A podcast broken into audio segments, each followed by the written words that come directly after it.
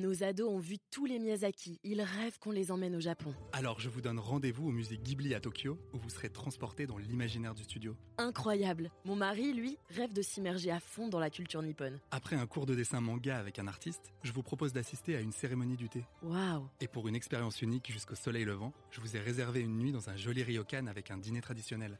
Je nous y vois déjà. Avec Marco Vasco, ne rêvez plus, vivez votre voyage l'esprit libre. Au rendez-vous sur marcovasco.fr pour imaginer votre prochain voyage sur mesure.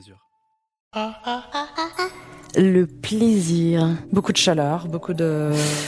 Justin Timberlake. Hyper excitée, j'adore les premiers rendez-vous. Je ne suis pas que ton objet de désir. Dans la nature, à la mer, en ville. Pas à pleine lumière et pas non plus euh, dans le noir total. Euh, Tamisé, c'est bien. Hmm, le matin, en été, euh, je trouve que c'est le top. Et ma sexualité, je la préfère aujourd'hui parce qu'elle est, elle m'appartient plus. Je l'ai, je l'ai mûrie et je l'ai pensée et surtout je l'ai testée.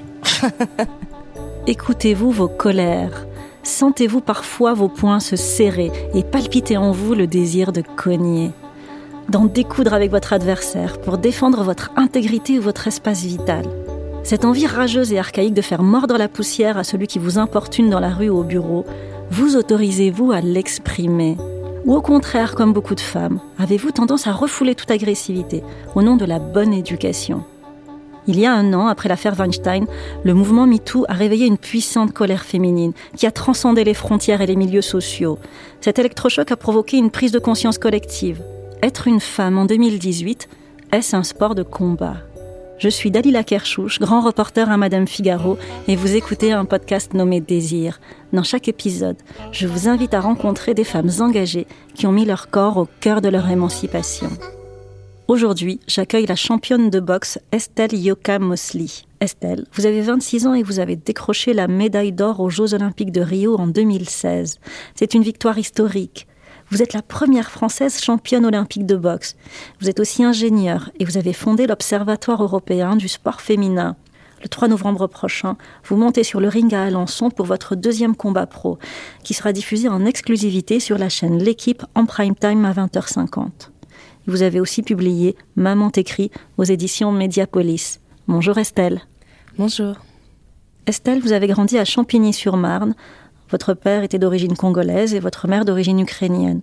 Vos parents ont quitté l'Ukraine dans les années 90 et ils ont reconstruit leur vie en France. Cette envie de serrer les poings, de se battre pour exister, réussir, construire sa vie, est-ce que ça vous vient d'eux? Alors oui, en effet, mes parents euh, sont arrivés en France. Euh, j'étais euh, dans le ventre de ma mère à ce moment-là. Et quelque part, cette envie de, de me construire et, et de faire les choses que j'ai faites jusqu'à aujourd'hui viennent quand même d'eux, viennent de mon éducation. Depuis jeune, j'ai envie de prendre une revanche sur ce qu'ils n'ont peut-être pas eu la chance d'avoir eux. Euh, faut savoir que mes parents ont grandi chacun dans leur pays respectif. Ma mère est ukrainienne, mon père est congolais. Ils ont fait de grandes études euh, dans leur pays respectif et arrivé en France, ça n'a pas été reconnu. Et puis, euh, vous savez, quand on vient d'un autre pays avec un enfant, puisqu'ils avaient déjà mon grand frère, la, première chose euh, qui nous vient à l'esprit, c'est déjà de s'installer, de s'intégrer et aussi de, de pouvoir subvenir à ses besoins et, et, et de, de, de, faire vivre sa famille. Donc, ça a été euh, vraiment les premières choses et leurs premières préoccupations alors euh, oui, quand ils sont venus, leur euh, diplôme n'était pas reconnu. Ils ont dû tout recommencer à zéro. Voilà, ils ont dû tout recommencer à zéro. Ils n'avaient pas le temps de continuer. Vous savez, mon père a fait un, un 9 ans d'études, ma mère en a fait 5. Ils n'avaient pas le temps de continuer, passer des équivalences, perdre encore du temps. Ils avaient déjà moi en route, mon, mon grand frère. Donc c'est vrai que... Et leur combativité a nourri la vôtre? Voilà, leur combativité, euh, ce qu'ils ont vécu a nourri la mienne. Euh, j'ai été éduquée en savant cela. Et c'est vrai que hum, pour moi, réussir, c'était prendre une revanche aussi pour eux et montrer que plus largement, si moi je réussissais, c'est ma famille qui réussissait. Estelle, quel type de féminité votre mère vous a-t-elle transmise? Alors ma mère m'a transmise euh, la féminité qu'elle a elle-même connue dans, dans, son pays, l'apprentissage, euh, le fait d'aller à l'école, d'emmener ses, enfants à l'école. Les petites filles sont euh, toujours habillées en petites princesses avec des robes de princesse, des rubans dans les cheveux. C'est cette éducation-là et cette manière de, vie, de, vivre que j'ai eu arrivé en France. Même si, arrivé à un certain âge, à l'âge de l'adolescence, j'ai eu, comme tout le monde, une période un peu plus rebelle où, on n'a plus envie de faire comme ce que, ce que, ce que maman nous dit et, et on a envie de faire nos choix, nos choix vestimentaires, nos choix de musique, etc.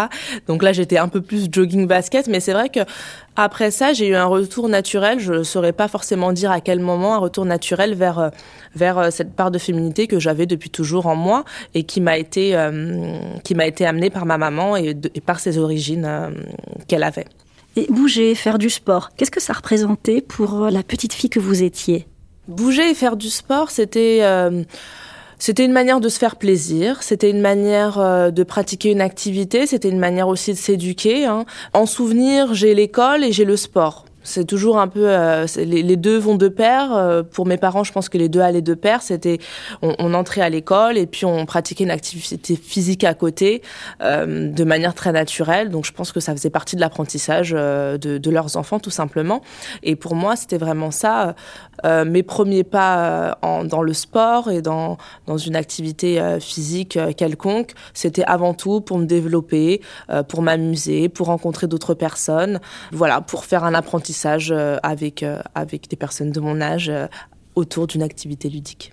Quel sport vous avez pratiqué enfant? J'ai pratiqué depuis petite, le premier sport que j'ai pratiqué, c'était la danse classique. J'en ai pratiqué bien 3-4 ans. Euh, je suis passée au patinage artistique que j'appréciais beaucoup. La danse classique un peu moins, c'est plus ma maman qui m'y a mise.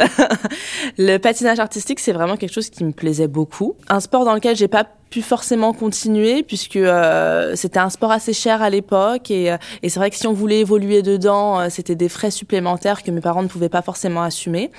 J'ai fait de la natation parce que sans raison particulière, voilà, l'envie de, de, tester un sport, un peu comme la boxe. Hein. La boxe a été l'envie de tester un nouveau sport qui n'avait pas forcément de rapport avec ce que j'avais fait auparavant. Il se trouve que la natation, j'en ai fait un an, ça ne m'a pas plu, et la boxe, depuis plus de dix ans maintenant, j'y suis encore. Et à 12 ans, vous entrez pour la première fois dans une salle de boxe. Racontez-nous, Estelle, qu'est-ce que vous ressentez? Alors, à 12 ans, je pousse pour la première fois à la porte d'une salle de boxe. Qu'est-ce que je ressens euh, Au départ, pas grand-chose, puisque je viens, euh, c'est une première inscription, je viens découvrir, en fait, je viens découvrir ce sport. Et c'est vrai que Déjà, j'ai eu un très bon accueil et je pense que c'est essentiel le, rapport euh, qu'on peut avoir avec les entraîneurs. Euh, la première approche, je pense qu'elle est importante. Quand on est jeune, on est une petite fille, on, cherche un peu le truc qui va un peu nous booster, nous pousser. C'est vrai que d'avoir une première approche agréable, c'est important et ça a été le cas. Les entraîneurs étaient très à l'écoute. En plus, j'étais dans un sport de combat. J'étais la seule fille. Donc j'avais inconsciemment besoin quand même de cette écoute-là et de cette attention, de cette protection hein, de la part des entraîneurs. Et puis euh, j'ai pratiqué euh, comme tout le monde à la même échelle que tout le monde, euh, à la même difficulté que tout le monde. Et je pense que ça, ça m'a plu parce que c'était un sport physique qui demandait de l'engagement et pourtant j'étais traitée à la même enseigne que tout le monde, même si j'étais la seule fille. Estelle, vous avez dit dans une interview que vous cherchiez un sport encore plus dur que les arts martiaux. Est-ce que c'est vrai? Oui et non, parce que c'est pas vraiment que je cherchais un sport plus dur que les arts martiaux. Je, je connaissais pas vraiment ce sport, je ne l'avais pas pratiqué. Mais c'est vrai qu'autour de moi, j'avais des copines qui avaient plus tendance à faire euh, du judo que de la boxe. Personne autour de moi ne faisait de la boxe, mais pourtant il y avait beaucoup de filles qui pratiquaient euh, le judo par exemple. Et c'est un sport qui m'a jamais vraiment plu. Euh, j'ai jamais vraiment été attirée par les arts martiaux, par le judo. Donc je pourrais pas dire plus dur parce que c'est vrai que je savais pas si c'était si dur que ça ou facile ou, quoi, mais dans la boxe, j'y voyais vraiment le contact, le combat. À l'époque, en tout cas, c'était ça. Quand on s'inscrivait dans une salle de boxe, il y avait des âges limites. Les tout petits ne pouvaient pas pratiquer euh, les sports de combat. Donc, j'y voyais en ça une forme de dureté, quelque part. Et euh, ça a été d'ailleurs euh, l'un des, des critères qui m'a permis d'atterrir en boxe anglaise, parce que c'est vrai qu'il y a la boxe anglaise, mais il y a d'autres boxes, il y a la boxe américaine, la boxe française. Et moi, j'avais envie de faire la plus dure des boxes. et quand je me suis inscrite, je j'y connaissais rien, hein, je, voulais juste faire de la boxe. Je savais pas c'était quoi forcément la différence entre chaque. Et euh, j'ai ouvert le journal où on nous présente tous les sports et je cherchais la boxe où l'âge minimum était la plus élevée, parce que pour moi, ça représentait la boxe la plus dure. il se trouve que la première, c'était la boxe américaine, et il n'y avait plus de boxe américaine à Champigny.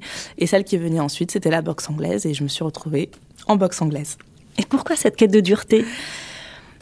Pour moi, faire euh, pratiquer, pratiquer le sport, un sport de combat, c'était être dans le dur. Si je réussissais dans un sport plus dur, ça allait être plus gratifiant pour moi quelque part. Euh, réussir dans quelque chose de plus dur, c'est euh, c'est c'est comme dans mes études, je peux réussir à avoir juste mon bac et arrêter derrière, et je peux réussir à être ingénieur. Et votre entraîneur, comme vous êtes la seule fille du club, il vous protège. Est-ce que ça vous a pesé parfois, ou est-ce que ça vous a plutôt aidé? Le fait que mon entraîneur me protège m'a plutôt aidé parce que euh, ça reste un sport quand même dur. On prend des coups, on donne des coups. Euh, la moyenne d'âge des pratiquants, c'était 15-16 ans. Moi, je suis arrivée, j'avais 12 ans. Euh, j'étais la seule fille. Alors déjà, à âge égal, à poids égal, un, un garçon physiquement est plus fort.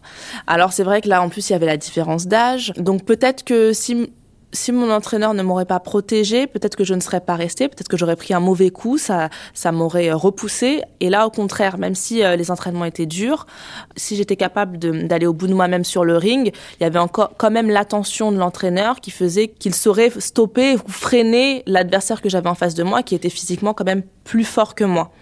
Donc voilà, faut savoir qu'on est quand même dans un sport de combat. C'est vrai que maintenant, on prône un peu l'égalité partout naturellement, on n'est pas forcément égaux. C'est des choses, c'est pas méchant, mais c'est des choses à, prendre en compte quand même dans, l'apprentissage, dans la pédagogie. Et pour le coup, peut-être que les filles ont besoin de cette sensibilité, cette attention supplémentaire que les garçons n'auraient pas forcément besoin. Moi, en tout cas, je pense qu'il y a, des, y a des, des sportifs qui ont besoin qu'on les pousse, qu'on leur crie dessus pour se donner. Moi, je suis pas du tout comme ça. Moi, j'ai besoin, euh, voilà, qu'on me parle calmement, qu'on me pousse, mais sans être dans l'agressivité. Donc, je pense vraiment que si j'aurais été euh, dans un contexte où euh, où les entraîneurs n'auraient pas du tout fait de différence, alors j'étais pour qu'on ne fasse pas de différence à l'entraînement. Tout le monde s'entraîne de la même manière, mais je dirais que je suis contre qu'on ne fasse pas de différence. On prend des risques, on prend des coups. Là, je pense qu'il faut quand même prêter attention à la personne qui est la plus faible sur le ring vous faites euh, preuve quand même d'un mental d'acier, parce que dès l'âge de 13 ans, vous vous battez contre des garçons de 17 ans. Ça a renforcé votre confiance en vous? Oui, je pense que ça a renforcé le fait d'avoir euh, confiance en moi, même si c'est pas forcément ce que je recherchais. Au-delà de ça, ce qui a renforcé le fait d'avoir confiance en moi, c'est de de revenir à chaque fois. À la fin de l'entraînement, on allait au bout de soi-même. Et c'est vrai que quand on est dans, l'entraînement, dans les l'entraînement c'est deux heures, quand on est en plein milieu, on se dit euh, oulala c'est super dur ce que je suis en train de faire, est-ce que je vais tenir? Et pourtant le soir quand on rentre, on a envie d'y retourner. Et c'est plutôt ça le fait de revenir à chaque fois, de, de, pouvoir me remettre dans le dur à chaque fois, de pouvoir réaccepter cet effort physique euh, jour après jour, c'est ça qui m'a donné confiance en moi et confiance en ma en ma force de travail, en ma force de caractère aussi quelque part, puisque c'est aussi une force de caractère de se dire bon ça a été dur, c'est pas grave, j'y retourne. Et au bout d'un moment, il y a aussi eu les compétitions qui se sont ajoutées, et qui m'ont donné un objectif et qui m'ont encore plus poussé à y retourner. Oui, ça a forgé une endurance chez vous. Complètement. Pratiquer la boxe, est-ce que ça a aussi changé votre rapport aux garçons, adolescentes? Alors pratiquer la boxe n'a pas forcément changé mon, mon rapport euh, aux garçons. Euh, j'ai toujours été quelqu'un euh, entouré de plein de copines. J'ai toujours été très fille, très copine.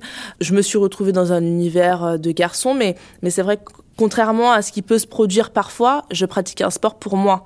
Donc finalement, je faisais abstraction de tout ce qu'il y avait autour et le fait d'être la seule fille dans, dans un club où il n'y avait que des garçons, ça, ça paraît un peu bête, mais c'est comme le jour où on nous dit qu'on est noir euh, et qu'il y a plein de blancs autour de nous, plein de, petits, plein de copains blancs autour de nous. Bah, si on nous le dit pas, on s'en rend pas compte. Là, force, là, je m'en rendais pas plus compte que ça parce que c'est quelque chose qui n'avait pas d'importance pour moi. Et entre deux compétitions, les premières amours, ça se passe comment? Alors entre deux compétitions, euh, bon, déjà à 12 ans, j'étais loin de ça. euh, c'est venu bien plus tard et hum, notre vie est, la même qu'une personne euh, normale finalement. La seule chose, c'est que euh, arriver vraiment au niveau, et c'est plus là où, la différence commence à se faire, c'est qu'arriver au, niveau, moi en plus de ça, j'étais étudiante, donc euh, j'avais une grande partie de mon temps qui était prise par mes études, une grande partie qui était prise par par mon sport. Donc c'est vrai qu'on a moins de place pour l'extra, pour les à côté à 16 ans, je restais une fille de 16 ans. À 17 ans, je restais une fille de 17 ans. J'avais quand même mes copines. Bah, j'avais forcément mes premiers amours. Mais je gardais quand même cette importance de mes activités sportives et, et scolaires qui faisait que peut-être je gardais plus les pieds sur terre par rapport à ça. Parce que euh, j'avais moins de place à y accorder, donc euh, je le prenais peut-être moins à cœur. Et c'est vrai que ça permet quelque part aussi de, peut-être garder un peu plus les pieds sur terre vis-à-vis de, de ça. On dit toujours les premiers amours, les filles elles deviennent un peu un peu gaga, elles font tout et n'importe quoi. Je j'ai pas le souvenir d'avoir fait tout et n'importe quoi parce que ma vie était quelque part, elle devait être assez, elle devait être structurée. J'avais pas vraiment le choix. J'avais euh, des tonnes de, d'occupations qui, qui étaient importantes pour moi et que j'avais envie de réussir. Estelle, vous avez une ascension rapide. Très vite, à 17 ans, vous rentrez en équipe de France et vous devenez une sportive de haut niveau. Mais la boxe féminine n'est pas encore reconnue comme une discipline olympique à l'époque. La boxe féminine, non, n'est pas reconnue encore comme une discipline olympique. D'ailleurs, à 17 ans, je rentre en équipe de France sans forcément me dire derrière je vais faire les jeux. C'était, ça faisait pas, pas du tout partie de mes objectifs euh, sportifs. Au départ, c'est vrai que que, que, ça me plaisait bien l'idée de rentrer en équipe parce que je voyais euh, d'autres athlètes euh, d'équipe euh, faire des compétitions internationales, des championnats d'Europe, des championnats du monde. On ne peut faire ces compétitions que quand on est en équipe de France. Et à quel moment les JO sont devenus un désir puissant chez vous? À partir du moment où la décision a été prise, où on nous a annoncé que la boxe féminine était aux Jeux Olympiques. À partir de ce moment-là, ça a été mon objectif. Tout le monde a en tête une, une anecdote, un souvenir euh, pendant les Jeux Olympiques les jeux ont pris de l'importance pour moi parce que c'était une manière de, euh, de montrer à tous ce que je pouvais faire, ce que je savais faire. Et finalement, cette revanche, comme on le disait tout à l'heure, par rapport à mes parents, etc., c'était une manière de l'avoir, de réussir de réussir dans une compétition où on représente notre pays, c'était une manière aussi quelque part d'avoir cette revanche-là. Et euh, c'est vrai que ça a été mon objectif. Dès qu'on dès qu'on a su euh, que la boxe féminine était aux Jeux Olympiques, ça a été tout de suite mon objectif. Comment vous êtes battu justement pour atteindre cet objectif? Les entraînements, c'était comment? Est-ce que c'était comme euh, ce qu'on imagine dans Rocky, par exemple? Alors, pour arriver à cet objectif, dans les entraînements, c'est du changement, oui. Déjà, c'est du changement à partir du moment où je rentre en équipe de France, puisque... Euh, je passe de trois entraînements par semaine euh, avant l'équipe de France à deux entraînements par jour tous les jours après l'équipe de France. Et, euh, et c'est vrai que quand, quand, quand j'ai eu ce souhait et ce désir de devenir euh, championne olympique, tout de suite j'ai été confrontée à la concurrence qu'il y avait en face et il faut être championne de France et il y a de la concurrence et je ne l'étais pas encore. Et hum, ça ne m'a pas réussi tout de suite puisque mes premiers championnats de France euh, ne m'ont pas réussi. Je n'ai pas réussi à, à parvenir à cet objectif-là. Et, et, dans les entraînements, ça s'est ressenti puisque à chaque année, avec mon entraîneur, on prenait de plus en plus conscience de la dureté que ça que ça hum, comportait. On prenait de plus en plus conscience du travail qu'il fallait fournir. On amélioré les entraînements et on est devenu aussi très proche avec mon entraîneur. Euh, on s'appelait euh, tous les jours. Euh, il n'y avait pas une journée où on s'appelait pas pour parler des entraînements, pour parler des à côté, pour parler des compétitions. Et c'est vrai que hum, la différence majeure finalement dans les entraînements, ça a été le rapport entraîneur-entraîné. Euh, à partir du moment où on a vraiment pris conscience de l'enjeu, après cette première défaite en championnat de France, on était liés finalement. Avec mon entraîneur, on était liés et on a fait vraiment euh, tout euh, en commun et très régulièrement. C'était comme ma deuxième famille. Et les entraînements, c'était un peu comme dans Rocky? C'était plus sophistiqué que Rocky, mais euh, dans la dureté, on est un peu dans, dans la même chose. Hein, les entraînements et puis pour tout sportif de haut niveau, je pense. Hein. C'est des entraînements très durs puisqu'on cherche toujours à repousser nos limites.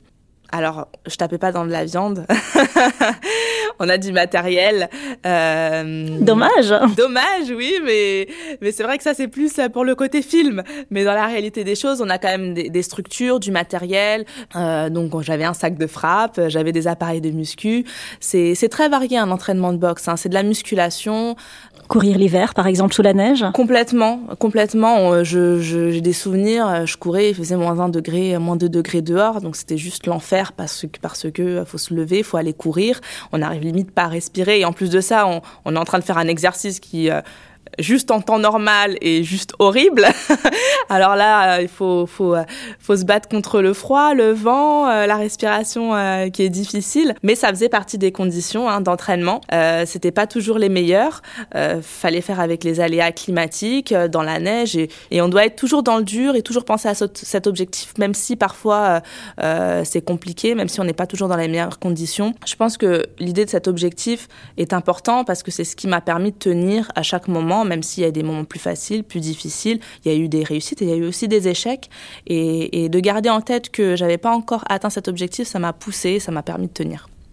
Comment vous gérez votre corps de jeune femme qui se transforme? Alors, je fais peut-être partie de, des défis les plus chanceuses, je ne sais pas. J'ai pas eu beaucoup de difficultés à gérer, euh, gérer cela, si ce n'est une année en particulier. C'est vrai que j'ai jamais eu de problème de montée de poids quand j'avais mes règles, de douleurs insupportables. J'ai un métabolisme euh, que je remercie particulièrement.